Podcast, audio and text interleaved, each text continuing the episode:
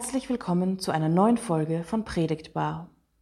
Ich freue mich sehr, heute zum ersten Mal einen reformierten Pfarrer bei uns zu haben.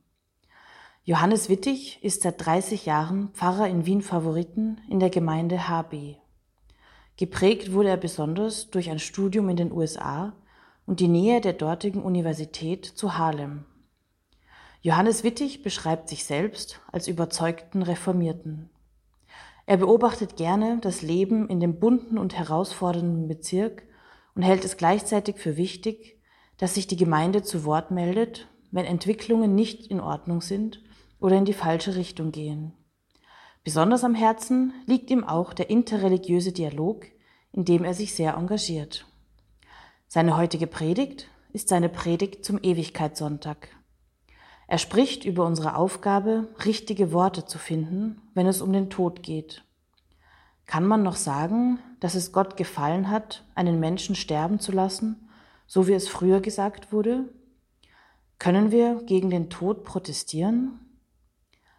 Ich wünsche euch viel Freude mit dieser hoffnungsvollen Predigt. Wir hören uns nächste Woche wieder. 1. Korinther 15, Vers 51 bis 55. Siehe, ich sage euch ein Geheimnis. Nicht alle werden wir entschlafen, alle aber werden wir verwandelt werden. Im Nu, in einem Augenblick beim Ton der letzten Posaune. Denn die Posaune wird ertönen und die Toten werden auferweckt werden. Unverweslich und wir werden verwandelt werden. Denn was jetzt vergänglich ist, muss mit Unvergänglichkeit bekleidet werden. Und was jetzt sterblich ist, muss mit Unsterblichkeit bekleidet werden. Wenn aber mit Unvergänglichkeit bekleidet wird, was jetzt vergänglich ist, und mit Unsterblichkeit, was jetzt sterblich ist, dann wird geschehen, was geschrieben steht, verschlungen ist der Tod in den Sieg. Tod, wo ist dein Sieg? Tod, wo ist dein Stachel? Liebe Gemeinde, dem Herrn, unserem Gott, hat es gefallen, unseren lieben Bruder im Glauben aus diesem Leben abzuberufen. Mit diesem Satz hat über lange Zeit manch eine christliche Trauerrede begonnen. Ein Satz, Ausdruck tiefster Einsicht und Erkenntnis über Leben und Tod entscheidet Gott ganz allein. In einer etwas altertümlichen Sprache ausgedrückt, in der auch noch Wörter wie wohlgefallen oder wohlgefällig vorkommen. Aber wie ist das heute, in unserem heutigen Sprachgebrauch, in unseren Versuchen, die richtigen Worte zu finden, wenn es um den Tod geht? Kann man wirklich noch sagen, dass es Gott gefallen hat, dass ein Mensch gestorben ist? Oder umgekehrt gefragt, müssen wir uns das gefallen lassen, dass Gott Menschen sterben lässt, uns Menschen durch den Tod wegnimmt? Diese Frage hat sich der Schweizer reformierte Pfarrer und Schriftsteller Kurt Marti schon vor einem halben Jahrhundert gestellt, in der kritischen Aufbruchstimmung der 1960er Jahre. Und er hat für sich eine persönliche Antwort gefunden. Unter Aufnahme dieser für seine Ohren nur zu abgedroschen klingenden Phrase, dem Herrn unserem Gott hat es gefallen, hat er einen Text verfasst, eine poetische Kurztrauerrede. Es ist ein Nachruf auf einen Verstorbenen namens Gustav E. Lips.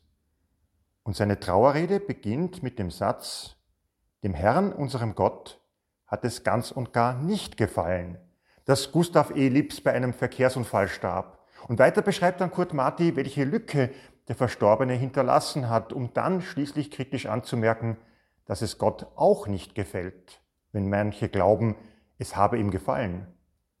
Und das Gedicht endet mit Im Namen dessen, der Tote erweckte, im Namen des Toten, der auferstand, wir protestieren gegen den Tod von Gustav Elips.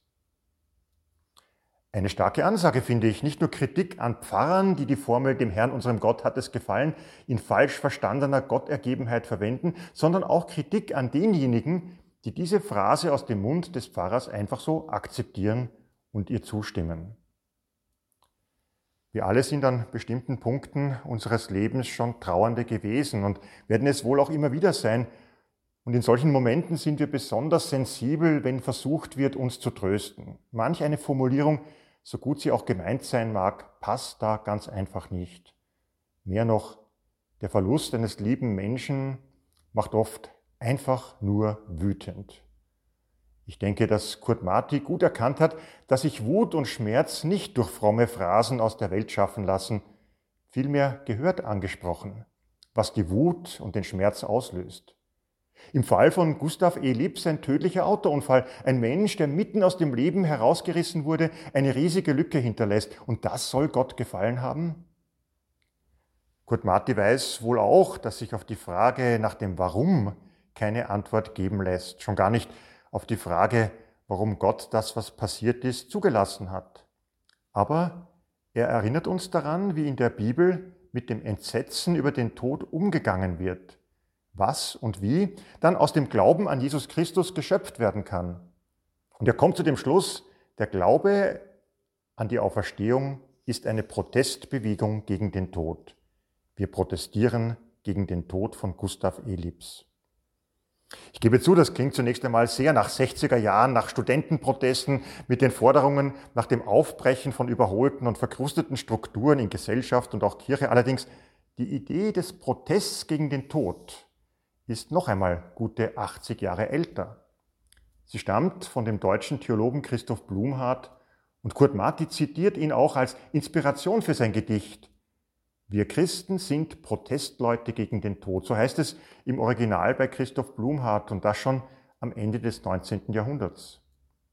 Obwohl eigentlich ist dieser Gedanke schon bald 2000 Jahre alt, denn wie hat es gerade im ersten Korintherbrief des Apostel Paulus geheißen, Tod, wo ist dein Sieg?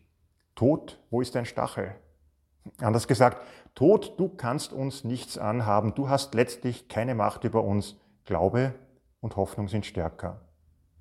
Und selbst dieser Gedanke des Apostel Paulus ist geklaut. Der stammt nämlich vom Propheten Hosea und der hat wieder über 700 Jahre früher gelebt. Für mich zeigt sich dadurch ganz klar, schon immer haben Menschen dem Tod nicht die Freude machen wollen, das letzte Wort zu haben. Haben Menschen geglaubt, gehofft, Zeichen des Lebens gesucht und entdeckt, gerade dann, wenn es besonders hoffnungslos ausgesehen hat. Haben Zeichen des Lebens entdeckt in ihrem Vertrauen auf Gott und dann auch in der Gemeinschaft von Menschen, die dieses Vertrauen auf Gott mit ihnen geteilt haben.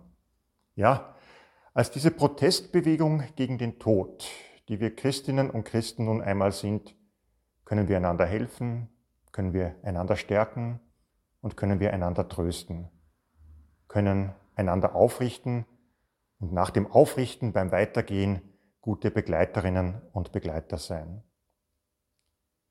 In den ersten Monaten meiner Tätigkeit als Pfarrer in Wien Favoriten gab es einen Mord an einem Mädchen in unserem Bezirk. Die Familie war zum Teil Mitglied unserer Gemeinde, zum Teil auch das ermordete Mädchen selbst gehörten sie zu einer lutherischen Nachbargemeinde. Der Pfarrer dort, genauso wie ich, noch ganz am Anfang seiner Tätigkeit, Jahrgangskollege sogar, hat versucht, dieses völlige Entsetzen über den schrecklichen Tod, über die schreckliche Tat, diesen Schock über das brutale Ende eines jungen Lebens in seiner Trauerpredigt aufzunehmen. Und er hat dazu genau diesen Text von Kurt Marti verwendet. Gott dem Herrn hat es ganz und gar nicht gefallen, dass dieses Mädchen gestorben ist. Wir protestieren gegen ihren Tod. Nach der Trauerfeier ist er von einem Reporter einer Boulevardzeitung angesprochen worden. Der wollte wissen, gegen wen haben Sie protestiert, Herr Pfarrer? Und der Pfarrerkollege hat versucht, ihm zu erklären, dass es hier um eine grundsätzliche Haltung geht, äh, die nichts, selbst den Tod nicht, als endgültig akzeptiert. Und das hat der Journalist nicht und nicht verstanden. Er hat gemeint, wenn man protestiert, dann protestiert man immer gegen etwas Konkretes oder gegen jemand Konkreten, zum Beispiel gegen Politiker, hat er gemeint. Und eine Zeit lang haben Pfarrer und Reporter so aneinander vorbeigeredet, bis dem Journalisten plötzlich eine Erkenntnis kam. Er hat gesagt, war es vielleicht Gott, gegen den sie protestiert haben? Und mein Kollege darauf, sichtlich schon der Debatte überdrüssig, hat dann gemeint, naja, kann man auch so sehen, wenn man will. Worauf die Antwort kam, Respekt, Herr Pfarrer, das ist mutig. Ja, so mutig sind wir Christinnen und Christen. Tod, wo ist dein Stachel? Tod, wo ist dein Sieg? Wir lassen uns das Leben nicht nehmen, schon gar nicht das ewige Leben. Amen.